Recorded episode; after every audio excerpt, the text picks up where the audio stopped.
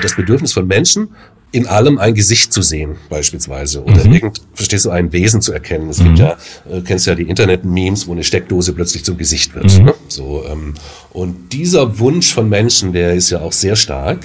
Ähm, und ich glaube, dass der auch in vielerlei Hinsicht Dinge treibt. Also, mh, hm, wenn ich möchte, dass die Maschine mit mir spricht und und, und, und ich das Gefühl habe, ich möchte aber, dass die mein Freund ist, sozusagen, ja, ähm, dann äh, akzeptiere ich das eben auch eher, was da passiert, als wenn ich mit einem kritischen Gedanken da dran gehe und sage, na, jetzt probiere ich das aber mal aus, ob die mich jetzt, ob die versteht alles und so weiter. Ne? So, das verändert sozusagen, also das ist ein Wechselspiel. So und dieses Wechselspiel, das gibt es natürlich auch bei Medien. Ne? Ähm, und äh, verstehst du jetzt? Nimm mal an, man könnte dir deinen Song auf den Leib schneidern in mhm. Echtzeit. Mhm. Jetzt heute ein Herbstsong mit äh, schönen bunten Blättern und äh, bisschen Musik, äh, ein bisschen äh, Sonnenschein äh, und, und, und was wir eben heute so haben. Stell dir das mal vor. Ne? Mhm. Also, dann verstehst du, ist ja vielleicht auch dieses Streben nach dem Welthit mhm. ähm, gar nicht so schlau, sondern vielleicht ist es viel schlauer, dir zu sagen, du, hier ist die Maschine, hier ist dieses Wesen, das heißt äh, Musiker ähm, und das ist dein Begleiter und das ist dein, deine Steckdose, in der du das Gesicht siehst ähm, und die wird dir jetzt immer die Musik machen, die genau richtig für dich ist und dann wird die auch ein Stück weit richtig für dich sein. Das hört sich ein bisschen spooky, ja, ein bisschen, bisschen Angst doch mir das schon, bisschen was du an, das gebe ich zu, aber verstehst du, das sind Phänomene, die können wir ja, äh, das ist ja jetzt nicht äh, hergeholt äh, meinerseits, mhm. sondern das ist ja erkennbar, dass mhm. es so ist. Vorab ein Programmtipp. Kennt ihr schon die Serie Hip? In Frankreich brach diese Serie mehrere TV-Rekorde. Es geht um eine alleinerziehende Mutter von drei Kindern, die eigentlich gar nicht Polizistin ist, aber gemeinsam mit einem Kommissar schwierige Mordfälle löst. Ihr bekommt diese Serie in der ARD-Mediathek, der Streaming-Plattform der ARD, unter ardmediathek.de oder in den App-Stores eurer Smartphones. So, und jetzt starten wir in eine neue Staffel mit regelmäßigen Folgen. Hallo zusammen, ich bin Norbert Grundei und hier ist die Idee vom NDR.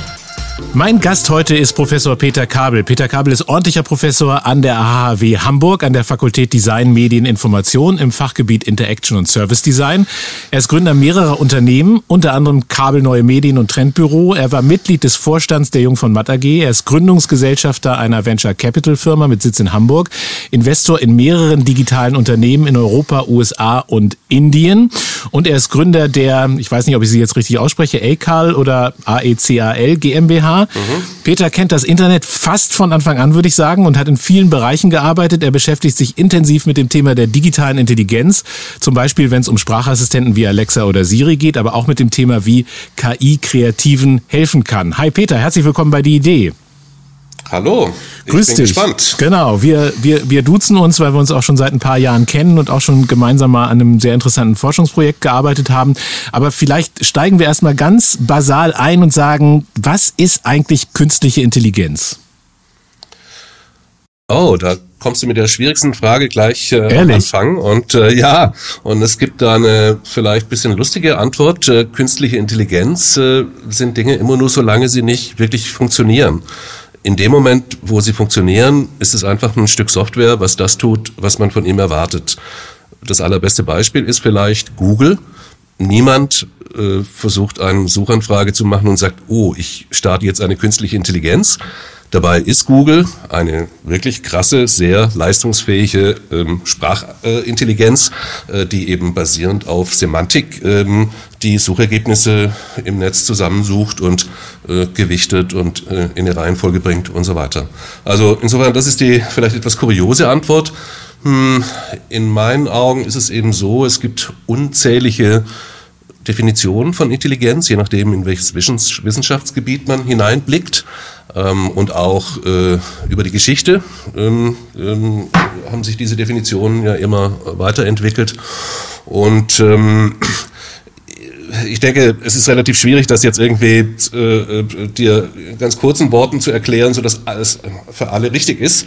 Ähm, aber es ist sicherlich klar, dass es etwas damit zu tun hat, dass Maschinen lernen können, lernen in Anführungszeichen, äh, indem man ihnen Trainingsdaten zur Verfügung stellt, Texte, Bilder, Daten aller Art äh, und äh, sie dann daraus Muster äh, erkennen können, Muster identifizieren können, wäre vielleicht sogar noch besser, weil erkennen hat schon wieder so was Kognitives, als würde die Maschine irgendwie denken können. Und basierend auf diesen Mustern sind Maschinen heute imstande, ganz erstaunliche Dinge zu tun, beispielsweise Sprache in Anführungszeichen zu verstehen. Du sagst gerade so in Anführungszeichen zu verstehen, vielleicht kann man es ja auch nochmal so ein bisschen am Thema der, der Bilderkennung plastisch machen. So, also wenn ich es jetzt richtig verstehe, um, um auch mal so die, die Begriffe äh, dann klar zu ziehen, äh, der Trainingsdaten beispielsweise, also man gibt quasi einer Maschine äh, 30 Bilder von Hunden so und äh, also wahrscheinlich viele Tausende in Wahrheit. Und, ja, genau. Äh, und, und, und irgendwann erkennt und, und man verbindet sozusagen bei den, bei den Bildern, also man gibt ihr auch Bilder von anderen Dingen und bei den Bildern, die tatsächlich Hunde sind, sagt man ihr, das sind Hunde und irgendwann kann sie von alleine erkennen, was ein Hund ist? Äh, Im Prinzip ja, ähm, genau so ist es. Also man gibt der Maschine möglichst viele sehr präzise Trainingsdaten, also Bilder, auf denen tatsächlich nur Hunde zu sehen sind und idealerweise sonst nichts anderes. Und dann kann die Maschine eben die Muster auf diesen Bildpunkten erkennen. Also ich formuliere das äh, bewusst so schwammig, weil sie erkennt darauf keinen Hund, mhm. sondern für die Maschine ist das einfach ein Haufen von Pixel. Die, jedes Pixel hat einen Farbwert und hat eine Koordinate im Bild. Und daraus entstehen gewissermaßen Kontraste. Und basierend auf diesen Kontrasten, diesen Muster, ähm, äh, kann die Maschine dann erkennen, welche Kontraste sich immer wiederholen, sozusagen.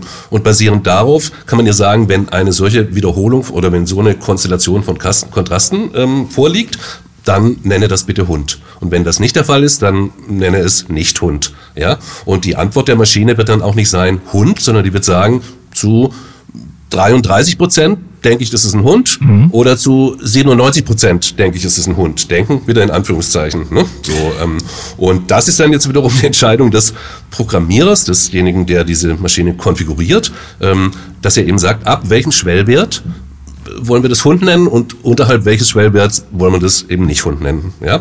Hm, man soll vielleicht noch, damit äh, die, die schlauen und äh, belesenen äh, Hörer des Podcasts da jetzt nicht aufschreien, das ist ein, eine Methode des Learnings, das heißt Supervised Learning, also ein überwachtes Lernen. Ne? Und die neuen AI-Methoden, die sind unsupervised größtenteils. Also das heißt, da findet die Maschine, ohne dass man ihr sagen muss, das ist ein Hund, äh, diese Muster und kann sie irgendwie zuordnen, indem man äh, ihr eben noch ganz viele weitere Informationen gibt, zum Beispiel alle Wikipedia-Einträge von Hunden und dann kann sie das äh, eins und eins zusammenzählen und sagen, aha, diese Kontrasthaufen und dieses Wort scheint zusammenzugehören. Wenn du jetzt sagst, die Maschine macht das von alleine, dann triggert das ja im, im Grunde gleich wieder bei, bei, bei vielen von uns so rote Alarmglocken, weil künstliche Intelligenz ja auch immer so verbunden wird mit dem Thema, okay, kommen da jetzt irgendwelche Superkiller-Roboter, die äh, irgendwann schlauer sind als wir selbst und die Welt übernehmen so. Ist diese, ist diese Angst vor, vor KI in irgendeiner Dimension begründet? Es ist natürlich abhängig, wenn du fragst. Meine mhm. Antwort ist eindeutig nein. Ne? Ähm, also ich, äh, der ich mich jetzt mit diesen Themen doch schon ein paar Jährchen beschäftige und äh, jetzt, ich komme ja nicht aus der Tech-Ecke, sondern ich komme ja aus der Design-Ecke. Also mhm. ich schaue da natürlich äh, mit bestimmten Augen äh, drauf, aber dennoch, glaube ich, verstehe ich das ganz, äh, ganz gut. Ich glaube nicht, dass es innerhalb meines Lebens eine Maschine gibt, die alles kann und viel schlauer ist als der Mensch.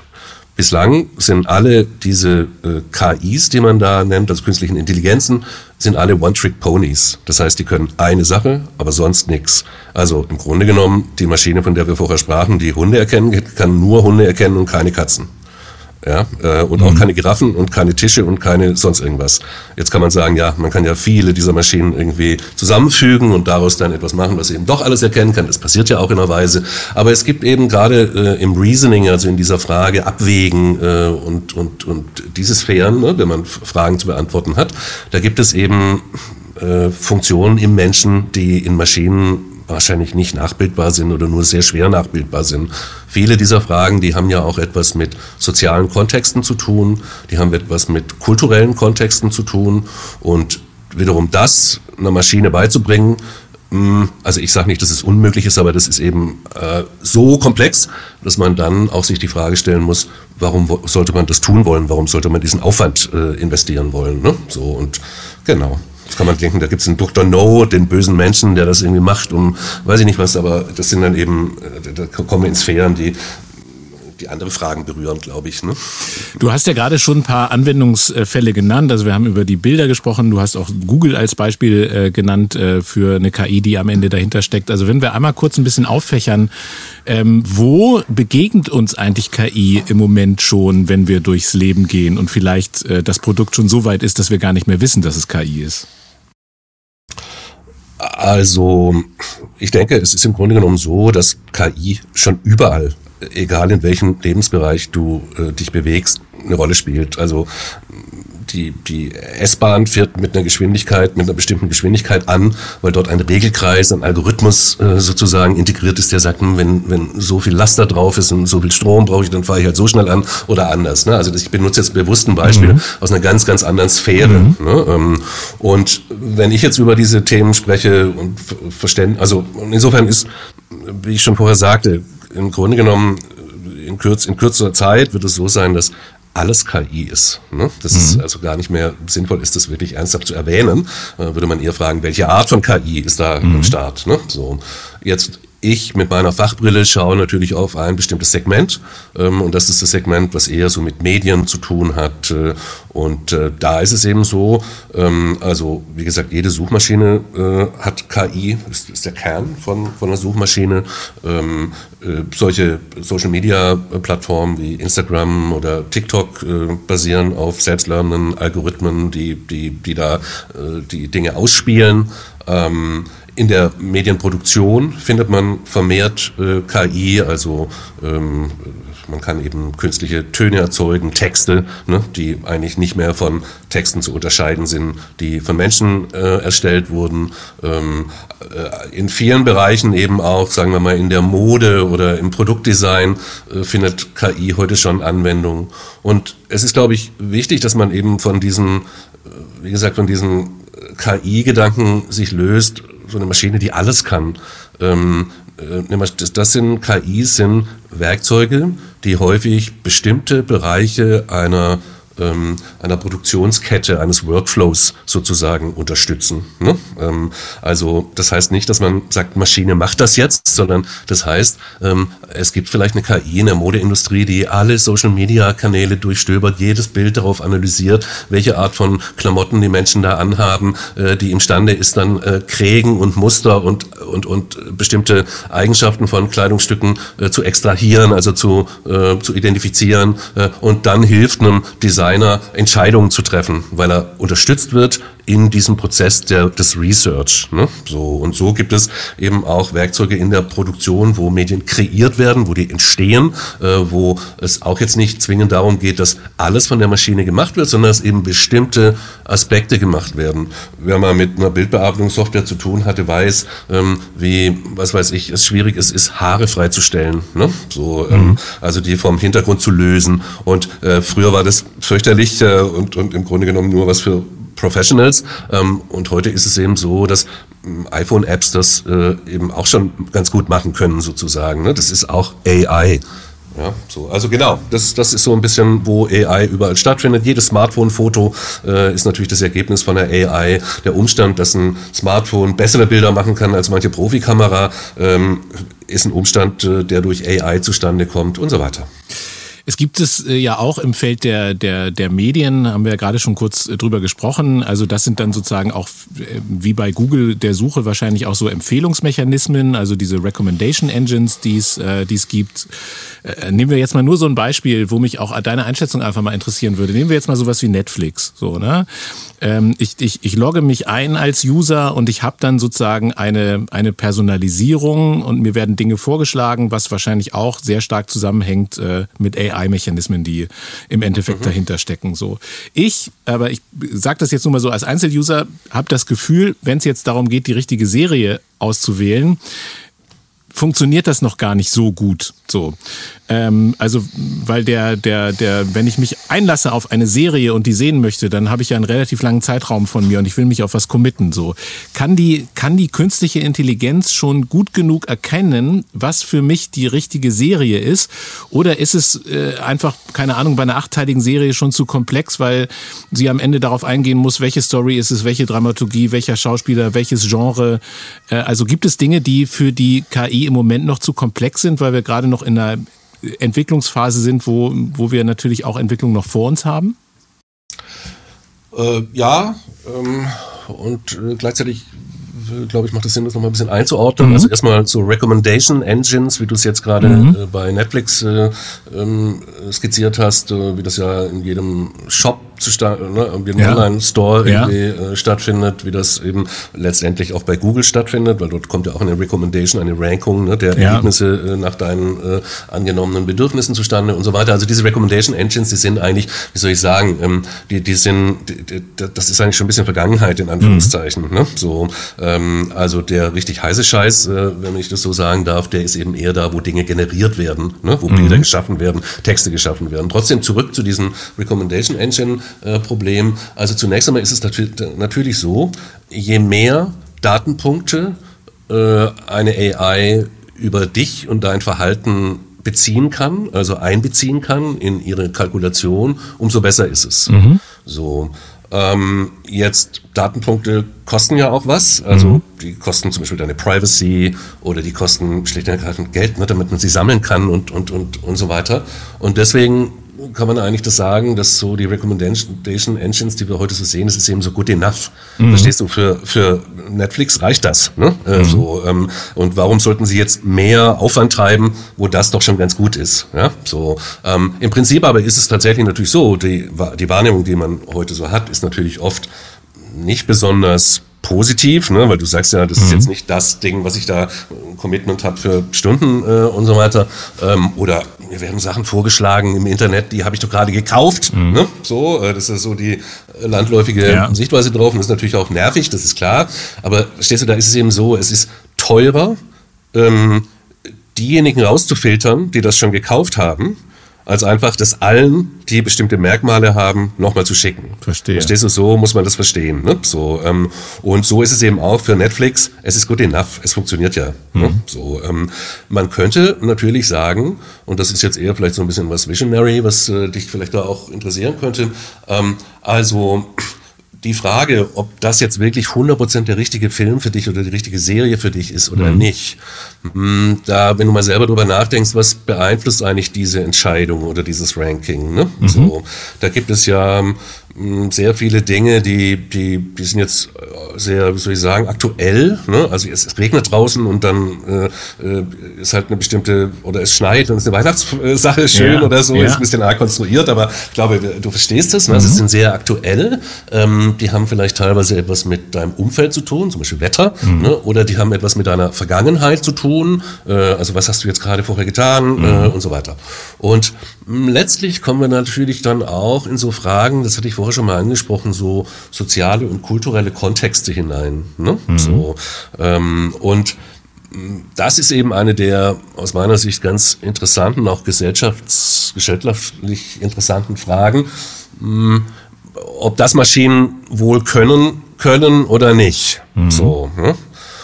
Nun, wenn man mal ein anderes Beispiel sich äh, da als Referenz rannimmt, dann wäre das der Wettervorhersage-Case mhm. Weather Forecast. Ne? Mhm. Wir wissen, der Wetterbericht für die nächsten drei Stunden ist super präzise, drei Tage, ja, mhm.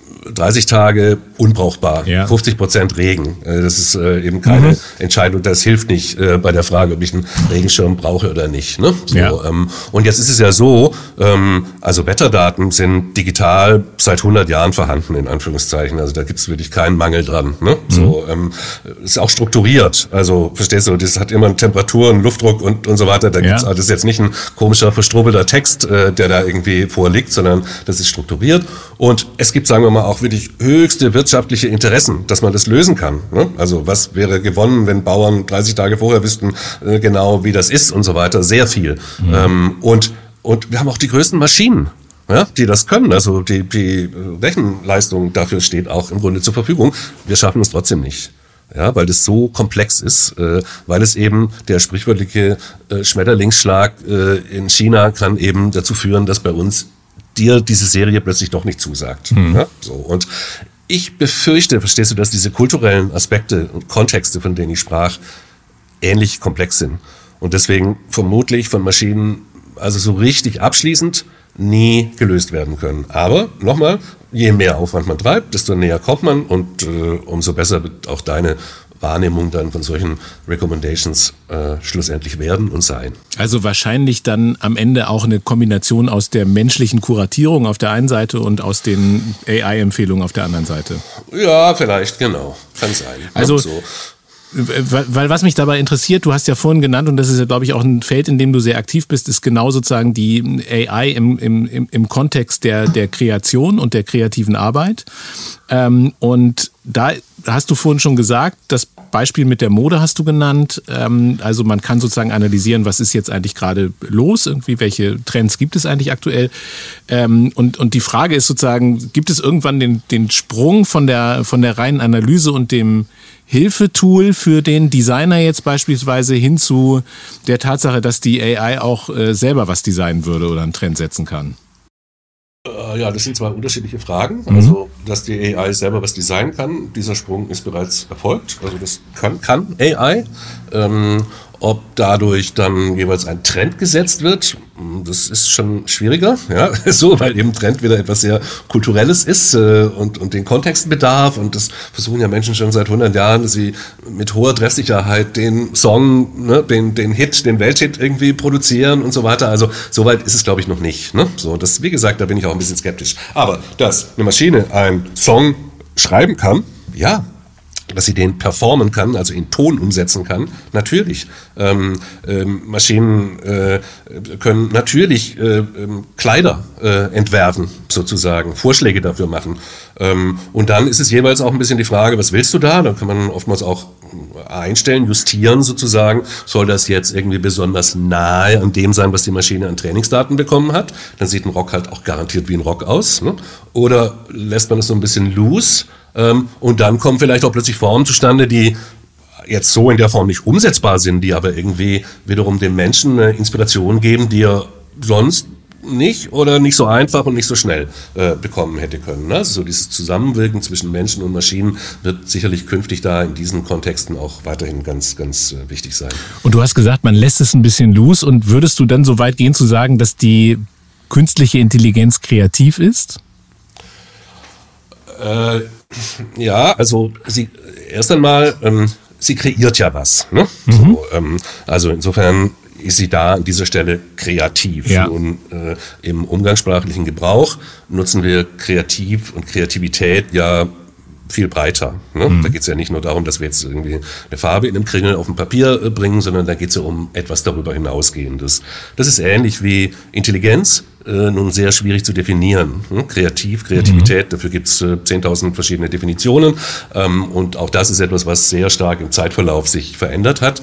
Oh, heute ist es ja so, äh, jeder Bäcker muss ein kreatives Brötchen backen. Ne? Mhm. Ne? So, ähm, das wäre vor 20 Jahren noch Quatsch gewesen äh, und so weiter. Also dieser Begriff kreativ ne, verändert sich sehr stark. Mhm.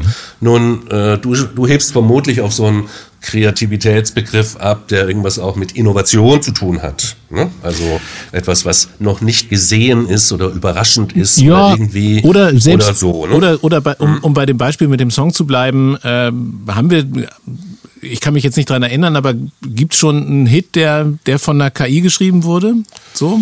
Äh, es gibt einen Song Contest, äh, der jedes Jahr seit ein paar Jahren ausgetragen wird und da gewinnen auch Leute und das hört sich auch irgendwie vernünftig an. Das ist stark, ja genau. Ähm, es gibt ähm, Nirvana-Songs, die hörst du und wenn du da, mm, selbst wenn du Nirvana Kenner bist, dann denkst du dir, klar, das ist doch Kurt Cobain. Moment, was singt er denn? Da singt ja irgendwie, er plappert ja irgendwas komisches, irgendwie wie, wie ein Baby äh, oder so. Ne? Oder vielleicht hat er sogar irgendwelche äh, Worte. Ich glaube, es ist sogar so. Ähm, und wie gesagt, es ist schwer zu unterscheiden.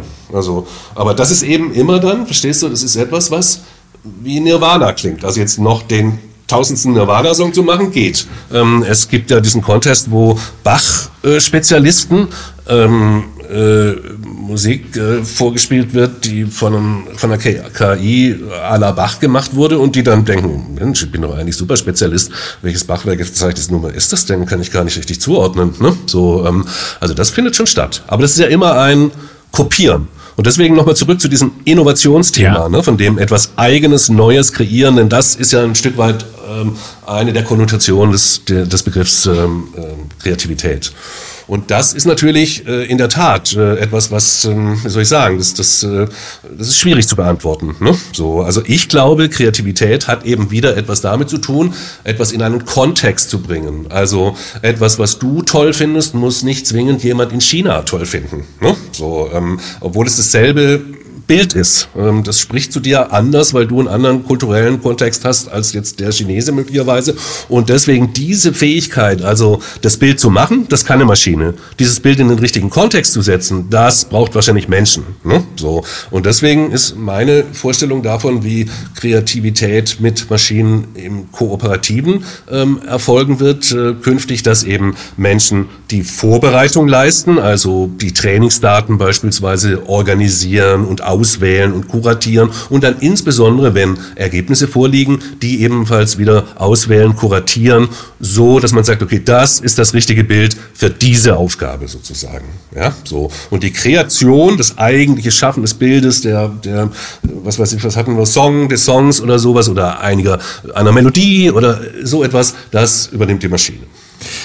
Was ist sozusagen das im Moment spannendste Thema für dich gerade im äh, Bereich künstliche Intelligenz? Also sind wir da jetzt schon mittendrin mit dem Thema der Kreativität? Ein Stück weit schon. Das ist äh, ja ein bisschen mein, äh, berufliche, mein beruflicher Background auch. Ich bin eigentlich ausgebildeter Designer ähm, und habe mich im Leben mit vielen Fragen beschäftigt, die man jetzt nicht so landläufig einem Designer zu belegt oder, oder wo man sagt, das ist eine typische Designeraufgabe, aber Design ist ja jetzt nicht so, das ist ja die Frage, ähm, wie macht man Dinge hübsch, äh, sondern eher viel struktureller, viel fundierter. Was sind eigentlich die Dinge überhaupt und, und in welchem äh, Verwendungszusammenhang stehen die und so weiter und so weiter. Und da ist das jetzt natürlich wirklich eine super interessante Frage, die ähm, jetzt nicht nur die Berufe der, der Kreativen, also der Architekten, der Modedesigner, der Texter, der ähm, Musiker, der Grafikdesigner, der Game Designer, ne, egal, Fotografen, Illustratoren, das sind ja die Berufe, die jetzt im Moment krass davon beeinflusst werden, das ist klar. Äh, aber darüber hinaus äh, wir haben das schon gestreift, äh, hat das eben auch eine sehr, sehr hohe gesellschaftliche Dimension, starke gesellschaftliche Dimension. Äh, zum einen deswegen, weil eben diese Trennlinie zwischen Amateuren und Professionals sich aufweicht. Ne? Ähm, ähm, Menschen ohne technische Fertigkeiten können ja heute vollgültige Medien herstellen. TikTok mhm. ist voll davon. Ne? Mhm. Äh, äh, TikTok ist äh, einer der größten äh, Aufmerksamkeitsmagneten der Welt und äh, da ist kein einziger Profi, der da irgendwie Content schafft. Äh, so, also das heißt, diese Sache verändert sich und das bedeutet natürlich auch wiederum etwas für diejenigen, die bislang ihr Geld damit verdient haben. Ähm, und zum anderen ist es eben so, auch darüber sprachen wir schon ansatzweise, dass es natürlich ähm, bestimmte Prägungen gibt, die auf diese Weise sich möglicherweise verstärken, ähm, ästhetische Prägungen auch, ne? Und Strukt, also so, ja, ästhetische Prägungen. Ähm, das ist ja ein bisschen, ne, wie wir es heute, weiß ich nicht, von Instagram schon äh, vom Hören sagen oder, oder das so ist, dass man darüber spricht, ja, Instagram, der Algorithmus bringt halt nur schöne Menschen nach Vordergrund und das führt dazu, dass eben plötzlich in der echten Welt Menschen, die jetzt nicht so schön sind, sich davon irgendwie bedroht fühlen und, und, und so weiter und da irgendwelche Anpassungsprobleme entstehen. Äh, also da merkt man schon, ne, wie so Algorithmen Algorithmen auf das echte Leben Einfluss nehmen können, obwohl das doch nur eine Medienfrage ist. Und jetzt stell dir vor, äh, alles um dich rum, äh, also nicht nur Medien, sondern die Kaffeetasse, die jetzt vor dir steht oder, weiß ich nicht, das Mikro, in das du reinsprichst, da war ja auch ein Designer dran und hat das in irgendeiner Weise äh, entwickelt, mitentwickelt und überall dort wird, werden Maschinen Einflüsse haben, dann kannst du dir vorstellen, dass das ähm, schon, das, das macht etwas. Ne? So, ich habe da nicht eine dystopische Weltsicht, mhm. äh, aber ich finde es interessant, das irgendwie zu begleiten und ich glaube, es ist notwendig, es zu begleiten. Also es einfach so über sich ergehen zu lassen und dann zu sagen, hupsala, da ist ja irgendwas Komisches passiert, das halte ich nicht für sehr schlau. Äh, aber wie gesagt, ich glaube nicht, dass es jetzt irgendwie in einen Abgrund führt, sondern das führt halt weiter in eine Entwicklung, die, die im Grunde sehr positiv auch sein kann. Ne? Also wenn wir jetzt auch nochmal bei dem Instagram-Beispiel bleiben, dann ist das ja wahrscheinlich nichts, was man jetzt in Anführungszeichen der KI vorwerfen kann, sondern letzten Endes ist sie ja darauf programmiert, dass sie Menschen das zeigt, was sie schon mal gerne gesehen haben und was sie nochmal wiedersehen wollen oder was andere Menschen mit einem ähnlichen Kontext sozusagen angeklickt haben und, und, und sehen wollten. Also theoretisch, wenn wir jetzt auch über so neue Netzwerke wie Be Real, ein neues soziales Netzwerk, wo es sehr stark um Authentizität geht, äh, reden, dann könnte man ja wahrscheinlich auch solche Netzwerke mit Einbindung von KI dazu dazu bewegen, jetzt äh, vor allem sehr authentische Bilder zu zeigen, oder? Ja, und wenn du jetzt noch definierst, was authentisch ist, dann Ja, das das sicherlich, ja. so, aber ich glaube, eines, worauf du hinaus möchtest, und das, oder ich will zwei Dinge, die ich, die ich dazu sagen kann. Das erste ist, ähm, es ist natürlich, äh, wenn man bedenkt, wie bedeutsam KI jetzt äh, in unserem ganzen Leben sein wird, ungeheuer wichtig, dass es eine viel höhere Transparenz gibt ähm, über das, was KI macht. Das kennen wir ja schon, man muss einfach wissen, wie der ähm, Credit Score äh, bei der Schufa äh, mhm. zustande kommt, ja. So, sonst kann man sich dagegen nicht wehren. Ähm, das ist ein Menschenrecht wahrscheinlich. Mhm. Und im Grunde genommen müsste man eigentlich auch sagen, das passiert ja auch ein Stück weit, liebes Google, du hast nicht irgendwie einfach nur eine Coca-Cola-Rezeptur, die du jetzt irgendwie geheim halten kannst, sondern das ist ja etwas, was unser aller Leben äh, maßgeblich mit beeinflusst. Ne? Wir sprechen ja da von diesen Filterbubbles und so weiter, in denen Menschen abtauchen, weil ihnen äh, die, die Algorithmen nur bestimmte Dinge zeigen. Und da musst du, das muss einfach transparent sein, wie, welches Verfahren auch immer dafür ähm, ähm, geeignet ist. So.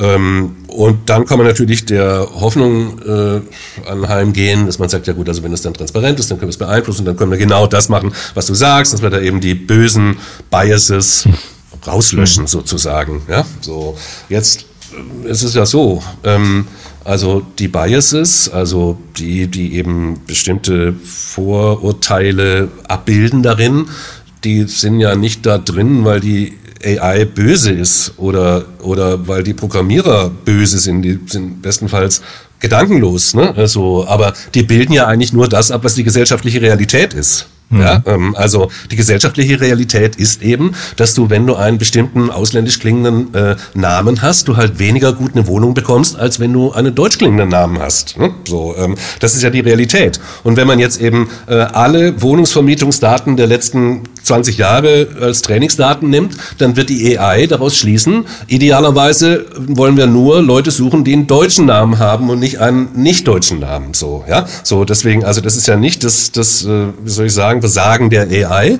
Ähm, es ist bestenfalls die Gedankenlosigkeit von denjenigen, die das designt haben, also diejenigen, die die Trainingsdaten zusammengetragen haben, die könnten da vielleicht drüber nachdenken. Aber im Grunde genommen bildet eben die AI immer nur das ab, was eben die Realität ist. Und ja? Gedankenlosigkeit bedeutet, äh, dass man in dem Prozess dann aber auch noch die Möglichkeit hat, einzugreifen und quasi das, was über die Trainingsdaten reingekommen ist, auch noch in irgendeiner Form zu verändern? Ja, das kann man. Ich meine, man kann ja ganz einfach die Trainingsdaten schon mal entsprechend äh, aufbereiten. Ne? Mhm. Ne? So, man könnte also die Trainingsdaten, die man jetzt, wenn ich das bei diesem Beispiel bleibe, mit den aus, ausländisch klingenden Namen, ich hoffe, das Beispiel trägt noch ein paar, paar Schritte sozusagen, aber äh, wenn man das mal zur, zur, zur Rate zieht, dann würde man eben äh, ganz praktisch sagen können, mh, ich, ich erkenne da, dass da irgendein Muster entsteht, was eigentlich gar nicht beabsichtigt ist. Ähm, und ich versuche jetzt einfach synthetische Trainingsdaten zu schaffen, okay. indem ich sozusagen ausgleiche, ja, ähm, dass da eben mehr Leute mit bunt gemischten Namen sind. Jetzt ist natürlich die Gefahr, dass du mit äh, synthetischen Trainingsdaten mehr Schaden anrichtest als Nutzen, ja, weil du, wenn du jetzt eine bestimmte ausländische Namens, ähm, weiß ich nicht, verstehst du also eher osteuropäische Namen und jetzt nicht arabische oder was weiß ich, ähm, dann verstehst du, dann baust du ja neue Biases mhm. ein, gewissermaßen, und es kann eben sehr leicht passieren. Deswegen muss man da natürlich auch ein bisschen vorsichtig sein und kann jetzt nicht einfach sagen, ja gut, da habt ihr jetzt alle, ihr wart einfach Trottel und habt das nicht gut hingekriegt, sondern das ist eben komplex. Ne? Ähm, ich, genau. ich wollte mal für alle Hörerinnen und Hörer äh, erklären, diesen Terminus mit den Trainingsdaten. Wir haben ja eigentlich von Anfang an schon ein bisschen äh, mit darüber gesprochen. Also die Trainingsdaten sind wirklich äh, Daten, die ich erhoben habe und die ich dann sozusagen in so eine, ich sage es jetzt mal ganz umgangssprachlich, äh, in die, in die Maschine einsetze so und der Maschine gebe zum Lernen. Ist das schon mal so äh, korrekt, dargestellt, genau. ja. ja. Und genau. äh, ich, ich habe mal gehört, sozusagen, dass, ähm, da weiß ich gar nicht, ob es stimmt, aber dass das natürlich auch etwas ist, dass man diese Trainingsdaten braucht, was eigentlich die stärkt, die schon relativ groß sind. So. Also ich sag mal jetzt zum Beispiel, Google ist eine große Suche und äh, dadurch, dass dort viel gesucht wird, entstehen dort auch viele Trainingsdaten und dadurch kann sich sozusagen diese Maschine natürlich auch immer weiter verbessern. Wenn ich jetzt sagen würde, ich mache jetzt die Norbert Grundei Suchmaschine und fange an und habe aber keine User auf der Plattform, wo ich Trainingsdaten zur Verfügung habe, erstens habe ich einen Nachteil und zweitens, wo könnte ich Trainingsdaten besorgen, um überhaupt den Start zu, hinzubekommen? Äh, ja, also du hast natürlich auf jeden Fall einen Nachteil. Ähm, und äh, wo kannst du die besorgen? Also es gibt durchaus Marktplätze, ne, auf denen man Trainingsdaten ähm, beziehen kann. Mhm. Ähm, zum Teil für Forschungszwecke, mhm. also äh, zum Teil aber auch natürlich kommerziell. Ähm, die, das, äh, ob das jetzt in dem Fall, äh, was du da hast mit der Suchmaschine, dir sehr weiterhilft, wage ich zu bezweifeln, glaube ich nicht, aber es gibt auf jeden Fall, wenn ich jetzt äh, möchte, dass ich ähm, äh, äh, einen englischen Textkörper habe, mit möglichst vielen Zeichen, Milliarden von Zeichen, also Tausende, Hunderttausende von Seiten Text, englischen Text, damit ich äh, da irgendeine Analyse drüber laufen lassen kann, dann kann ich das im Internet mir heute runterladen. Mhm. Umsonst. Ne? So, ähm, wenn ich jetzt die Einkaufsdaten, die Kreditkartendaten von allen Deutschen äh, haben möchte, dann kann ich die hoffentlich nicht im Darknet runterladen. Äh, aber jedenfalls, die, die, die kann man natürlich dann äh, in einer gewissen Weise anonymisiert vielleicht oder um bestimmte Merkmale äh, reduziert, ne, ähm, äh, kann man die wahrscheinlich sogar bei, denke ich mal, Datenbrokern kaufen. Das ist mhm. wahrscheinlich entsprechend teuer. Äh, so, ja. Aber du würdest schon zustimmen, dass es insgesamt so ist, dass natürlich die, die jetzt eh schon erfolgreich sind, einfach einen sehr, sehr großen Wettbewerbsvorteil haben gegenüber, gegenüber neuen Playern, die reinkommen. Und ist das nicht vielleicht auch eine Innovationsverhinderung, so dass dieses Ungleichgewicht besteht? Ja, nun ist ja, also wie soll ich sagen, das ist natürlich ein interessantes Suchmodell, äh, Geschäftsmodell, die Suchmaschine, aber es ist ja nicht das Einzige, was man auf der Welt machen mhm. möchte. Ne? So, ähm, also im Prinzip ist es natürlich tatsächlich so, wer sehr viele Kontakte hat, wer sehr viele Signale empfangen kann, ne? ähm, sei es von Menschen oder von Naturphänomenen, Wetterdaten, ne? wenn du viele Wetterfühler äh, irgendwo hast, dann hast du natürlich einen Vorteil gegenüber dem, der nur einen hat. Ist mhm. ja klar. Äh, so, und also die, die, insofern ist der Große natürlich im Vorteil. Allerdings sollte man auch da jetzt nicht so alarmistisch äh, ähm, denken, sondern eigentlich eher in die Richtung denken, es gibt ja noch so viele Dinge auf der Welt, die überhaupt noch gar nicht irgendwie bearbeitet wurden von AI. Ne? So, ähm, und wo es dann eher um die Frage geht, wer hat eigentlich ähm, strukturierte Daten vorrätig. Ne? Ähm, mhm. Ähm, also verstehst du, ein Haufen Zettel, wo einfach ein paar Zahlen draufstehen, ist eben nicht so gut, wie wenn das eben eine ordentliche Tabelle ist, äh, äh auf der man äh, die jeweiligen äh, Dinge sortiert hat. Ne? So, ähm, und äh, das ist ein bisschen das Problem, dass eben viele äh, Datenpunkte, insbesondere in so Gesellschaften, die, die, die wie, wie, Deutschland, Zentraleuropa, wo, wo, wo man eine lange Tradition hat, aber eben die jetzt nicht unbedingt digital war, ähm, ist man natürlich im Hintertreffen diesbezüglich. Ne? Die, viele Informationen, die in Unternehmen vorliegen, die liegen halt im Papier im Keller mhm. und sind nicht äh, auf Festplatten in einer strukturierten Form vorliegend. Ne? Ähm, und das ist eben auch einer, wenn man jetzt ein bisschen globaler schaut, einer der Gründe, warum eben aufstrebende äh, Gesellschaften mit aufstrebenden, schnell sich entwickelnden Wirtschaftssystemen im Vorteil sind. Ne? Aber interessant finde ja. ich das schon, weil natürlich auch so eine, so eine, so eine Plattform wie TikTok beispielsweise, ich habe ja jetzt gerade gesagt, da nehmen wir jetzt nochmal den Social Media Bereich, da sind ja, gibt es ja große Anbieter wie, äh, wie äh, Meta, ähm, die da unterwegs sind. Und trotzdem hat es ja ein TikTok am Ende geschafft, dann auch mit einem, äh, also ich weiß das aus eigener Erfahrung, weil ich äh, äh, Kinder im Teenageralter habe, mit einem wirklich süchtig machenden Algorithmus äh, dafür zu sorgen, äh, dass man eine möglichst lange Nutzung auf der Plattform hat. Also das finde ich schon interessant, sozusagen, wie das in anderen Ländern äh, tatsächlich auch funktioniert und passiert, dass es dann doch nochmal neue Innovationen in dem Bereich gibt. Gibt es denn so Punkte, wo du sagen würdest, äh, weil du gerade das so genannt hast, da, also in manchen Ländern liegen die Daten im Keller, in anderen Ländern äh, sind sie vielleicht schon ein bisschen strukturierter und aufbereiteter vorhanden. Also siehst du denn so typische Wachstumsfelder, wo möglichst so eine große Datenmenge schon da liegt, aus der man dann auch einfach Dinge, Dinge nehmen kann, von denen man profitiert, um künstliche Intelligenz aufzubauen? Naja, in der Wirtschaft gibt es da unzählige Beispiele. Also das kann ich jetzt nicht, äh, soll ich sagen, das jetzt richtig zu gewichten, das äh, schaffe ich jetzt nicht. Mhm. Ne? So, ähm, ähm, wenn, wenn wir nochmal kurz zu TikTok zurückkommen, ja. dann ist es, glaube ich, noch mehr als das, was du jetzt gerade genannt hast. Das wird ja auch immer so bezeichnet, ne, dass sie eben den äh, tollen Ausspielalgorithmus haben, der eben besser ist als der von Instagram äh, und dass deswegen eben die Reels bei Instagram lähmen und da bei TikTok im Grunde genommen das gleiche Medienformat äh, viel besser läuft. Das ist sicherlich ein Aspekt. Ich glaube, ein anderer Aspekt, den man auch äh, berücksichtigen sollte, sollte. Und der führt mich dann wieder ein bisschen zu meinem eigentlichen äh, Expertisenthema äh, zurück, ist eben die Tools, mithilfe derer man eben ein TikTok-Video ähm, erstellen kann. Ähm, das ursprüngliche äh, Magic war ja dieses Synchronisieren von Musik mit, äh, mhm. mit deinen Bewegungen. Ne? So, diese Tools sind ja krasse AI. Und die sind ja, das hatte ich ja vorher schon gesagt, ein äh, hervorragendes Beispiel dafür, wie eben Tools äh, Laien enablen, etwas zu schaffen, was andere unheimlich interessant finden. Ne? So, mhm. Das kann man in der Fotografie ja auch beobachten. Äh, Instagram ist ja im Grunde auch ein Beispiel davon. Ohne Smartphones wird es kein Instagram geben, weil so gut können die Menschen in der Regel gar nicht fotografieren. Also, worauf ich hinaus möchte, ist, der Erfolg von so etwas wie TikTok ähm, fußt auf AI, aber end-to-end, -End, ne? von der Produktion der jeweilig, äh, jeweiligen Medien bis zur Ausspielung dieser Medien. Würde es nur der Ausspielalgorithmus sein, wäre TikTok nicht was, was es ist. Würde es nur, in Anführungszeichen, dieser Produktionsteil sein, wäre TikTok nicht das, was es ist. Also das muss man, glaube ich, verstehen. Und so eine End-to-End-Systeme, die sind, äh, das ist, glaube ich, was sehr Typisches ne? ähm, in, in, solchen, in solchen Märkten. Und äh, auch daraus entstehen ja wiederum Daten. Verstehst du? Also in der Art und Weise, wenn ich sehe, wie oft deine Tochter jetzt diese Lippenbewegung zu diesem, äh, zu diesem, weiß ich nicht, Text-Snippet macht, macht oder sowas. Mhm. Ja, ähm, äh, so das das rekordet ja die Maschine ebenfalls und das ist jetzt ja nicht zwingend so, dass deiner Tochter deswegen irgendwelche blöden Sachen zugespielt werden, sondern äh, das ist einfach ein, ein Service, den das den das Unternehmen dadurch erbringt. Ne? Es wird immer immer besser sozusagen und ich glaube dieses selbstlernende System, was die Leute von TikTok äh, und in eben etwas weniger ähm, guter Weise bei bei Meta, Instagram und so weiter äh, haben, äh, das ist eigentlich so das, wo man ein bisschen drauf gucken kann. Ja? Genau. Was ich, ähm, obwohl, welche anderen Felder, also nochmal, mhm. das war ja eigentlich ja, deine ursprüngliche ja. Frage. Ähm, also, wie gesagt, mich fasziniert wirklich ungeheuer stark die rasant wachsende Fähigkeit von Maschinen, Medien zu erstellen, Texte zu schreiben beispielsweise, die, die ein hohes Niveau haben.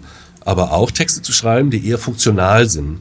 Ähm, und ähm, das ist ein faszinierendes Feld, weil, ähm, also ich würde denken, Gutteil der Produktbeschreibungen auf Amazon ist bereits von Maschinen gemacht. Ne? Da hat kein Mensch dran gesessen und hat diesen Text geschrieben, sondern da hat ein Mensch der Maschine die jeweiligen technischen Eigenschaften und Daten zur Verfügung gestellt und die Maschine hat daraus einen Text gemacht und der kann ständig optimiert werden. Also der kann ja auch optimiert werden, kann man gucken, steigt die Klickrate, wenn ich den Text so rum anfange oder andersrum anfange. Nur als Beispiel. Ne? So und diese Art von optimiertem Generieren von Medien, die kann ja auch durchaus in, weiß ich nicht, traditionellen Medien ein, Einzug halten. Also das ist jetzt vermutlich nicht äh, das große Meinungsstück, äh, das beim Spiegel eine Story aufmacht oder sowas. Ne? Darum sprechen wir jetzt nicht. Das ist ja Edelfeder-Geschäft. Ähm, aber äh, einen äh, zusammengebastelten Artikel, der den täglichen äh, Börsenverlauf kommentiert, äh, das ist schon total Realität. Den kannst du nicht unterscheiden. Und wenn jetzt, stell dir vor, ähm, das kann jetzt für viel mehr ähm, äh, Themenfelder äh, erfolgen, als das bislang äh, der Fall ist. Wenn man plötzlich einen Sportbericht über die dritte Kreis, mhm. Kreisklasse äh, äh, Begegnung äh, deiner Kinder irgendwie äh, verfasst, äh, verstehst du, dann kannst du sagen, ja, das ist jetzt aber keine Lyrik äh, oder keine tolle Prosa, muss es ja auch nicht sein. Äh, das ist ja funktional, ne? So und verstehst du so in diesem in diesem Gedanken kannst du dir jetzt vorstellen, dass eben ja nicht nur Texte ähm, erschaffen werden können, sondern eben wie gesagt auch Bilder und äh, in Kürze eben auch Videos beispielsweise ne? ähm, oder auch äh, 3D-Objekte. Und das ist etwas, äh, wo ich denke, das ist eine Revolution, die jetzt gerade stattfindet, die, die einfach verrückt ist. Ne? Äh, so, weil das äh, ins ganz tief ins Leben von Menschen eingreifen wird und viele das noch überhaupt gar nicht äh, auch nur ansatzweise auf dem Radarschirm haben. Ne? Genau, also das finde ich ganz spannend. Da habe ich auch, ähm, als ich mal vor Jahren in den USA war, mit ein paar Unternehmen drüber gesprochen, die halt beispielsweise das, was du genannt hast, diese, diese subregionalen Artikel, gerade aus den kleineren Sportligen dann einfach automatisiert haben, damit überhaupt Online-Artikel entstehen, weil man dann gar nicht die Kapazitäten hatte, um da, äh, um da noch Reporter vor Ort zu haben und zu beschäftigen und weil es sozusagen bei den Geschäftsmodellen im Printbereich vielleicht an vielen Stellen dann auch einfach äh, zu teuer geworden ist. So, also das auf der einen Seite ähm, ist eine spannende Entwicklung oder es gab ein Unternehmen, das quasi so Tipps für Städte gemacht hat, Restauranttipps, die mehr oder minder automatisiert auch aus äh, so Yelp-Bewertungen dann äh, zusammengezogen wurden. Ähm, ich ich finde halt sozusagen spannend spannend die Entwicklung, in welche Richtung es dann geht. Und äh, äh du hast auch gerade über, über Bücher gesprochen. Ähm, es gibt ja sozusagen eine, eine lange Geschichte, glaube ich, in der Medienindustrie, dass natürlich Verlage oder auch Plattenfirmen immer das große Ziel haben, äh, den nächsten Hit zu entdecken. So. Und da gibt's dann A&R-Manager, also Artist and Repertoire Manager, die hören sich alles an, was von irgendwelchen Künstlern kommt. Und ich glaube, man hat ja schon über Jahrzehnte äh, immer die Idee gehabt, sozusagen, wie können wir eigentlich äh, einen Forecast machen, ob äh, der Titel, der jetzt eingereicht wird, äh, tatsächlich was werden kann. Bisher ist jetzt so meine eigene Einschätzung, ist man da in der Vergangenheit immer eher mit äh, gescheitert und das hat noch nicht so gut funktioniert. Es gab jetzt, glaube ich, auch vor, vor einer Zeit mal eine, die gibt's wahrscheinlich auch noch immer, eine AI-basierte Software für, für Bucheinreichungen, so, ne? Also da haben Leute ihr Skript eingereicht und dann wurde sozusagen schon mal analysiert, ob das was werden kann. Äh, glaubst du, dass das Tool Tools sind, die in Zukunft eine Rolle spielen können bei der Auswahl des richtigen Produkts, das dann potenziell erfolgreich sein kann? Ja, auf jeden Fall. Also ich meine, wie gesagt, jetzt muss man, ähm, ich glaube, es macht Sinn äh, abzuschichten, welche Funktionen Dinge haben. Und also, verstehst du jetzt, hohe Literatur, das muss ja jetzt nicht das Ziel sein. Mhm. Ne? So, ähm, aber es gibt ja sehr viele äh, Texte, die eher funktional sind. Es gibt auch viel Musik, die eher funktional ist, sozusagen. Ne? Ähm, und das ist bereits heute machbar. Und wenn man jetzt mal extrapoliert, ähm, wie schnell die Entwicklung da geht, und selbst wenn man jetzt sagt, also das wird jetzt ein bisschen langsamer werden, weil jetzt eben bestimmte ähm, Höhen schon erreicht sind, die schwer, äh, wo man die Limits jetzt schwer weiter pushen kann, dann bin ich davon hundertprozentig überzeugt, ne? dass das stattfinden kann. und auch da ist es so, in, äh, wenn ich so ein bisschen in so eine, wie soll ich sagen, philosophische Richtung äh, treiben kann, denn also die Antwort darauf ist ja. Ne? So, mhm. aber jetzt ein bisschen mal auf einer Metaebene gedacht, mhm. ist es ähm, auch so, mh, hm, sehr, sehr wichtig ist ja auch das, was du eigentlich erwartest. Ne? Mhm. So, also da gibt es ja diesen Begriff der Anthropomorphie, Anthropomorphie, äh, sorry, jetzt stocke ich hier gerade, aber äh, das Bedürfnis von Menschen, in allem ein Gesicht zu sehen, beispielsweise. Oder mhm. irgend, verstehst du, ein Wesen zu erkennen. Es mhm. gibt ja, äh, kennst ja die Internet-Memes, wo eine Steckdose plötzlich zum Gesicht wird. Mhm. Ne? So, ähm, und dieser Wunsch von Menschen, der ist ja auch sehr stark.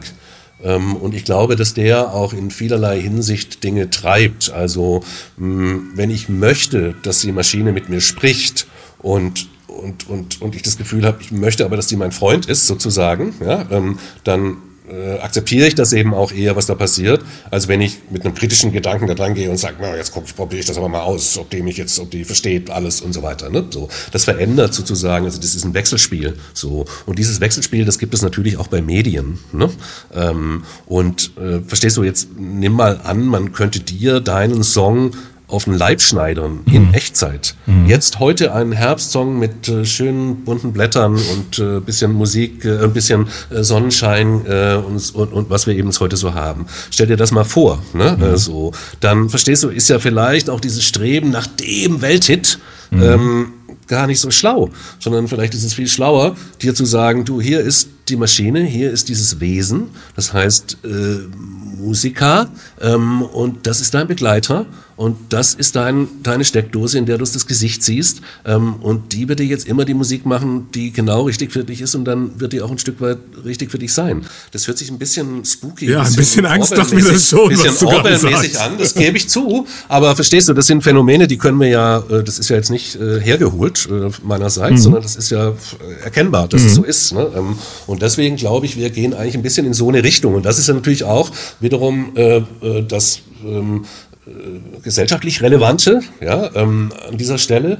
Denn wenn eben dieser, man nennt es ja synthetischen Content, also Content, der eben von Maschinen geschaffen wird, ähm, wenn dieser synthetische Content tatsächlich dermaßen äh, hohen Anteil am Gesamtcontent haben wird, äh, Experten gehen da ja von 90 Prozent und mehr aus, äh, in schon nicht allzu äh, ferner Zukunft, äh, dann wird das natürlich dazu führen, dass wir noch stärker in solche Filterblasen hineinkommen, mhm. in denen wir ohnehin schon sind, ne? mhm. Äh, durch Google und so weiter. Mhm. Also ähm, deswegen, ähm, ich, ich meine, ähm, du, du, erlebst mich ja als jemanden, äh, so kennst du mich ja auch schon seit äh, langen Jahren, ähm, ich bin ja beides. Ich bin Digital Native von Beginn an. ich, mich fasziniert das alles sehr und ich glaube auch daran, dass eben unterm Strich natürlich äh, die ganze Digitalisierung eben in den letzten 30, 40 Jahren den Menschen viel mehr Gutes gebracht hat als Schlechtes. Ähm, aber man muss natürlich trotzdem auch betrachten, dass die Sache immer ihre zwei Seiten hat, diese Medaille. Und die, finde ich eben, kann man und sollte man durchaus auch äh, betrachten und, und eben versuchen, äh, da Strategien zu entwickeln, die das vielleicht irgendwie be begrenzen oder verbessern oder, oder sowas. Ne? Genau. Also ich finde es super interessant. Ich finde die, also die, die, die, das letzte, was du gerade gesagt hast, das hat mir in der Tat ein bisschen Angst gemacht, aber es lag vielleicht auch an dem Bild der Steckdose. Ich weiß es nicht genau. aber ähm, aber ich, es kommt ja sozusagen von zwei Seiten, nämlich einmal ich kriege einen personalisierten Content und dabei hilft mir die AI, so. Und auf der anderen Seite darüber, worüber wir bei, bei TikTok gerade gesprochen haben, ähm, ich bin selber Content Creator und dabei hilft mir die AI. So, also ich hatte gerade so den Gedanken, äh, äh, keine Ahnung, mir, ist, mir fällt eine Melodie ein und ich singe die und am Ende hilft mir die AI daraus sozusagen ein voll instrumentiertes äh, Stück zu machen, das am Ende von Adele gesungen wird oder so. Ich würde sagen, dafür braucht es jetzt nicht die Raketenphysiker, um das zu erstellen. Also die Melodie erkennen und das irgendwie zu mappen auf irgendeinen Style, Adele-Style, äh, würde ich denken, das ist, äh, das ist machbar heute. Also liegt auch noch Hoffnung für mich in dem äh, ja, absolut. in Musikkomposition. Absolut. Weißt du, ich für mich ist ja so, ähm, ähm, die tatsächliche Übersetzung von AI heißt ja Artificial Intelligence. Mhm. Ne? Und meine Übersetzung heißt Augmented Intelligence. Mhm. Augmentation, also die erweiterte Intelligenz. Also das heißt, diese Vorstellung, dass da irgendwas Künstliches fernab äh, eine eigene Entität, eigenes Wesen oder sowas ist, äh, das ist äh, mir fern. Ich glaube, das ist ein Zusammenspiel. Augmentation ist wie eine Prothese, die Menschen, die irgendeine Sache nicht haben, ein Gliedmaß oder sowas nicht haben, trotzdem ermöglicht, plötzlich 100-Meter-Läufer zu werden ne? und vielleicht noch schneller zu sein als diejenigen, die beide Beine haben. Und, und in diesem Sinne, glaube ich, müssen wir AI denken und nicht in einem Sinne, dass sie uns ersetzt oder dass sie vollkommen die Welt äh, übernehmen wird äh, oder so irgendwas dystopisch Quatschiges. Ne? Und um auf diesen Augmented-Teil nochmal einzugehen, weil mich das auch wirklich sehr interessiert, äh, um den, den Hörern und Hörern auch nochmal zu erklären, die sich jetzt noch nicht so intensiv damit beschäftigt haben, es gibt ja auch diesen Begriff der Augmented Reality, also diesem äh, der erweiterten Realität, wo es halt nicht sozusagen dahin geht, in eine virtuelle Realität zu fliehen, sondern wo ich beispielsweise, ein Beispiel war in der Google Glass oder so, irgendwie, ich gehe durch die Gegend und ich gucke nicht mehr auf mein, äh, auf mein Smartphone, um, äh, um die, die Routenplanung zu haben, sondern ich habe quasi eine, eine eine, eine Brille, die mir, die mir das automatisch in, in meinem Sichtfeld äh, zeigt. Glaubst du, dass solche Themen, äh, die ja teilweise irgendwie so in der ersten Evolutionsstufe vor ein paar Jahren eher gescheitert sind, äh, dass, das, dass dieses Augmented-Thema in, in Verbindung mit, äh, mit der künstlichen Intelligenz auch noch wieder stärker auf uns zukommt? Also gibt es ja auch diese ganzen Metaverse-Diskussionen und Filme dazu. Wie ist, wie ist deine Meinung dazu? Äh, ja, äh, positiv. Äh, also ähm, ich ähm, erstmal, dass Dinge in der Version 0.1 äh, scheitern und dann weiter iterieren. Das ist ja, ja schon immer so gewesen. Ne? Ähm, äh, guck dir mal die erste Computermaus an mhm. äh, und, und schau, was heute daraus geworden ist. Ne? Äh, so, also das ist ja so ein klar, das sagt überhaupt nichts aus. Ne? Ähm, so, mm, ich bin, muss ich zugeben, ein bisschen skeptisch äh, bei all den Dingen, die hermetisch VR, Virtual Reality, eine Brille, die dich äh, abschottet ja. von deiner Umwelt. Ich glaube, dafür gibt es sehr gute Anwendungsfälle, insbesondere so im Berufsumfeld, mhm. Konferenzen, was weiß ich, Wartung von Maschinen und all das, was man da irgendwie immer wieder äh, sieht. Das daran glaube ich ganz fest. Aber ich glaube, so als Massenanwendung bin ich da skeptisch. Äh, auch wenn ich den ganzen Fortschritt äh, bedenke, den es da zu sehen gibt und die, die Bemühungen von, was weiß ich, Unternehmen wie Facebook, äh, Meta und so weiter, ne, ähm, da irgendwas zu stemmen. Wo ich sehr, sehr bullish und sehr optimistisch bin, ist bei diesen offenen, transparenten Systemen, Augmented Reality, die du ja angesprochen hattest. Mhm. Davon, das glaube ich, hundertprozentig. Das hat im Augenblick, da gibt es ein paar Hürden, die sind relativ banal, glaube ich. Also wie kann man es schaffen, eine Brille gleichzeitig klein zu haben, die notwendige Rechenleistung da drin zu, unterzubringen und die Batterie, ähm, sodass so ein Ding irgendwie ein paar Stunden problemlos funktioniert, ohne dass du da einen Rucksack irgendwie äh, mit dir rumtragen musst oder sowas in der Art. Ja? Das ist also eher ein aus meiner Sicht Hardware-Problem als ein Software-Problem. Und äh, von der Software her ist es so, dass das sehr viel mit AI zu tun hat. Denn dieses Mapping, also äh, bestimmte ähm, Objekte im Raum zu identifizieren und dann daran drangehängt, wie auch immer, präzise an das Objekt selber oder drüber als kleine Informationstafel oder was es da alles an Ideen gibt. Äh, das äh, sozusagen erfordert äh, ein hohes Maß an eben Machine Learning Fähigkeiten, dieses Mapping hinzu, hinzukriegen und so weiter. Insofern ist da eine, eine Überlappung an dieser Stelle. Ähm, definitiv von der Technologie her sind es Dinge, die, die eben mit Bilderkennung zu tun haben, mit 3D, Raumerkennung, mit äh, Distanzen erkennen und so weiter und so weiter. Also alles äh, Themen, die auch in diesem AI-Umfeld, Visual AI-Thema eine, eine, wichtige Rolle haben. Und dann gibt es natürlich ein weiteres, eine weitere Hürde äh, bei solchen AR-Anwendungen, Augmented Reality-Anwendungen, dass selbst wenn die Hardware da ist und, und, und, und die Software funktioniert, dann muss es ja auch Content geben. Ne? Äh, so, und wenn man eben äh, so eine Brille aufhat und jetzt durch Hamburg läuft und nirgendwo was mhm. passiert, dann äh, ist das ja auch ein bisschen nervig sozusagen. Da muss ja erst so ein Ökosystem sozusagen wachsen. Äh, das ist sicherlich auch äh, eines der, der Hürden, über die man da drüber kommen muss. Aber dass es das geben wird, bin ich hundertprozentig positiv.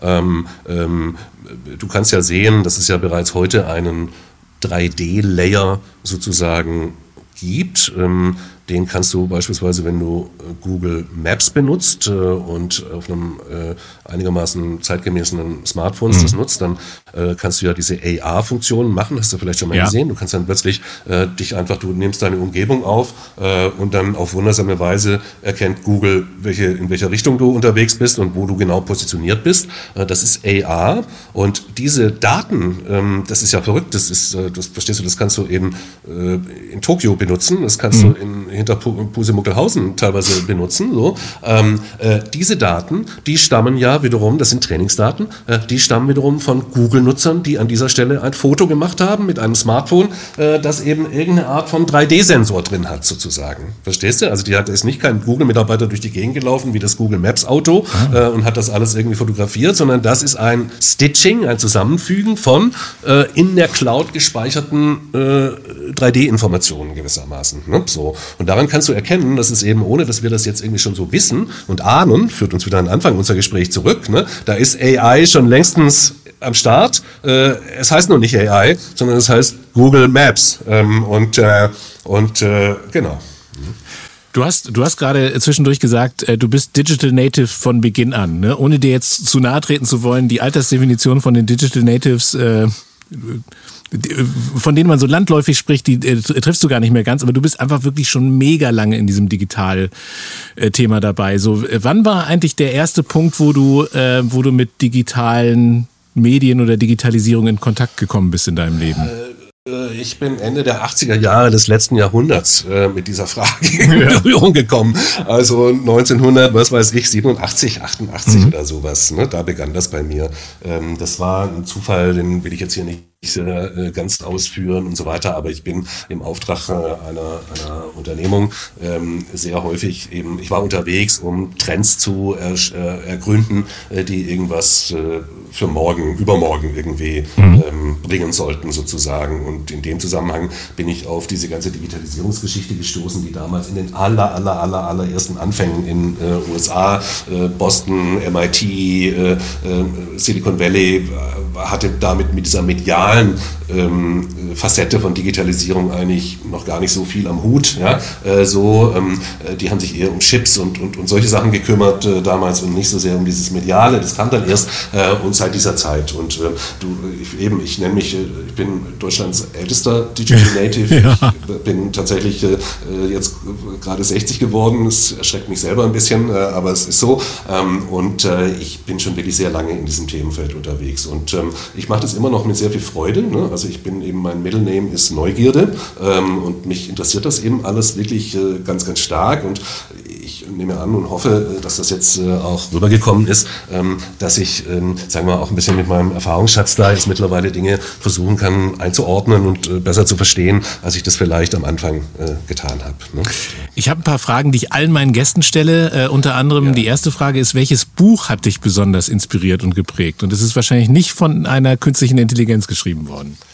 Nee, das stimmt. Also äh, jetzt mein Leben lang oder gerade erst oder äh, das ist irgendwie schwer zu sagen. Ähm, ähm, ich ich ähm, würde, oh Gott, wie heißt das jetzt richtig? Ähm, Ähm, ich muss ganz kurz googeln. Du hast ja, das alles ja gut, rausschneiden. alles ja? gut. Ähm, Nein, das lassen wir drin. ich das möchte den perfekt. richtigen Titel, Ja. äh, möchte ich natürlich sagen.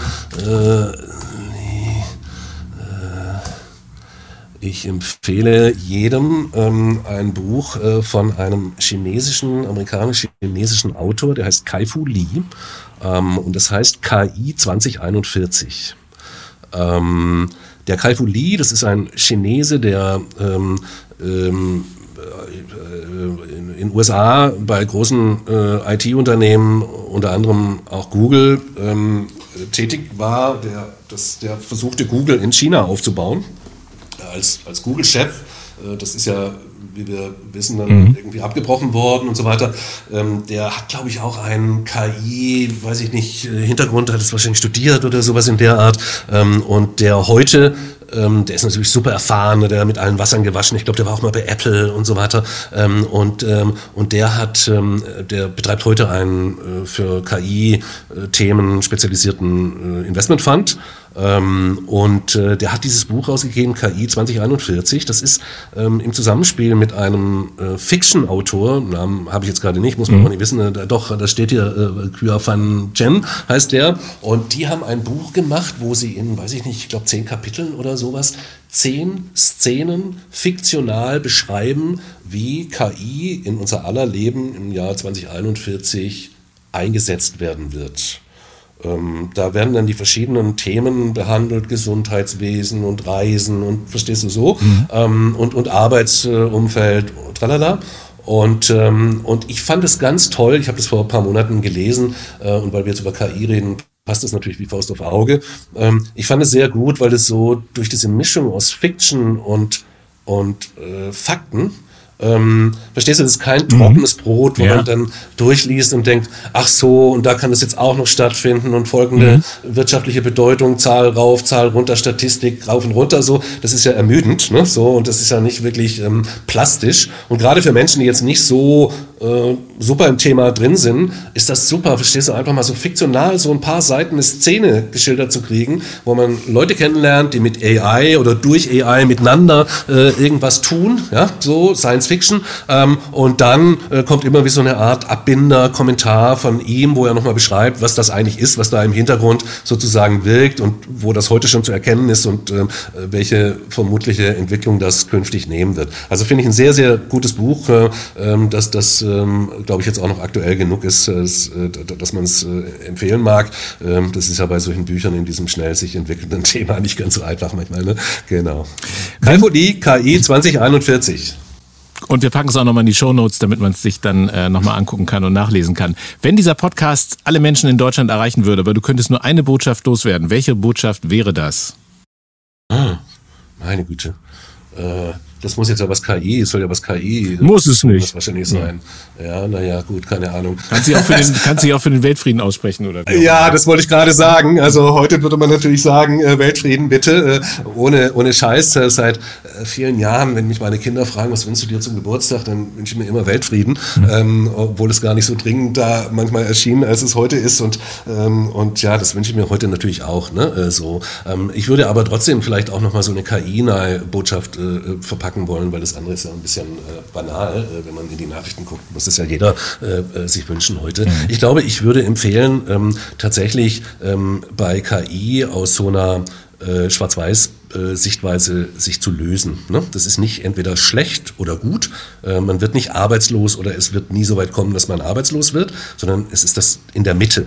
Äh, dieses differenzierte ähm, Tun äh, oder, oder Betrachten davon äh, ist ganz wichtig und das kommt durch Tun, indem man einfach mal mit, mit KI sich beschäftigt, äh, praktisch beschäftigt. Dann ähm, wird nämlich auch relativ schnell klar, wie limitiert und blöde das teilweise heute ist. Ne? Die KI ist eben nicht intelligent, sondern strunzdoof. Äh, so, ähm, äh, und, und trotzdem auch, welche Chancen darin sind. Das ist, glaube ich, für uns, gerade hier in Europa, in Deutschland, glaube ich, unheimlich wichtig, dass wir aus dieser Dystopie-Sicht uns mal lösen. Ne? Was ist der größte Irrtum oder der größte Mythos in deinem Fachbereich?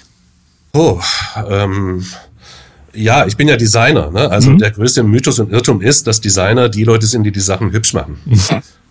Äh, Designer machen die Sachen nicht zwingend hübsch. Ähm, äh, wir sprachen schon über Apple. Äh, Steve Jobs, der Gründer von Apple, äh, der hat ja dieses berühmte Zitat, der sagt, äh, ähm, ähm, Design is how it works und nicht how it looks like. Ja, ähm, also das ist eben sehr viel umfassender und wenn man bedenkt, dass Apple ja eine Firma ist, die für viele für so ein visuelles Design, hm, der Mac sieht aber schön aus, äh, mhm. sozusagen steht, ja, ähm, aber diese Schönheit, diese Slickness, diese Einfachheit, äh, die ist eigentlich äh, äh, gezielt nicht darauf, irgendjemand zu pleasen, sondern ist darauf zu äh, gezielt Dinge funktional zu machen, ne? so funktional zu machen, wenn man sie ohne Bedienungsanleitung einfach verwenden kann. Und das ist äh, die Aufgabe von Designern, die Brücke zu bauen sozusagen zwischen äh, irgendeinem Plan, lass uns einen Computer machen, äh, und der Realität, ein Computer, äh, den man auch gerne nutzen möchte sozusagen. Ne? Und das machen Designer und nicht Dinge hübsch. Hast du ein Tool oder eine Technik, die dir in stressigen oder schwierigen Zeiten besonders hilft? Ja. Äh, ja, das ist natürlich schwierig. Abschalten ist ja das Schwierigste. Ja.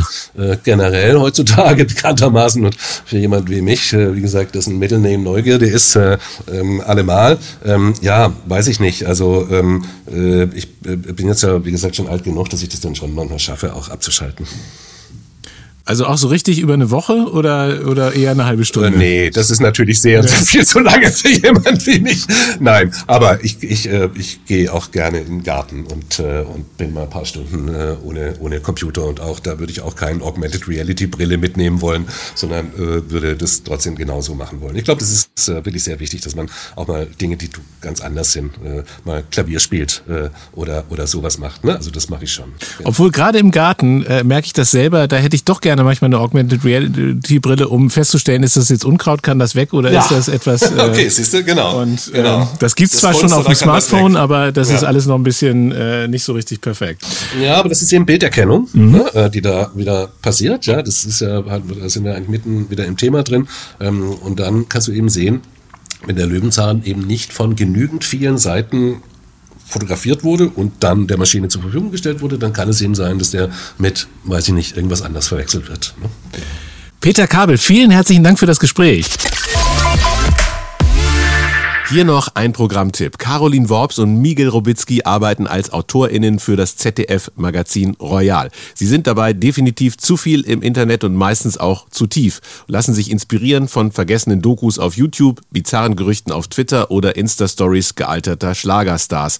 Dabei haben sie regelmäßig einfach viel zu viele Tabs auf ihrem Browser geöffnet. Und deshalb kommen sie jeden Mittwoch vor dem Mikrofon zusammen, um diese Tabs gemeinschaftlich zu schließen, aber natürlich nicht ohne sie nochmal ausgiebig zu besprechen. Dieser Podcast vom NDR mit Miguel Robitzky und Caroline Worps heißt Too Many Tabs und ihr findet ihn in der ARD Audiothek, der Audio-App der ARD, unter ardmediathek.de oder in den App Stores eurer Smartphones. Die Idee ist ein Podcast des NDR. Wenn euch unser Podcast gefällt, dann bewertet ihn auf der Plattform, auf der ihr ihn hört oder empfehlt die Idee weiter. Und für Feedback erreicht ihr uns unter dieidee.ndr.de. Producer dieser Ausgabe waren Klaus Wehmeier und Marvin Lesch. Vielen Dank auch an Dennis Bangert von Enjoy. Die Idee ist ein Podcast vom NDR. Wir interviewen ExpertInnen. Äußerungen unserer InterviewpartnerInnen geben deren eigene Auffassung wieder. Der NDR macht sich Äußerungen seiner Gesprächspartnerinnen und Gesprächspartner in Interviews und Diskussionen nicht zu eigen. Ich freue mich, wenn wir uns bei der nächsten Folge wiederhören. Bis dann.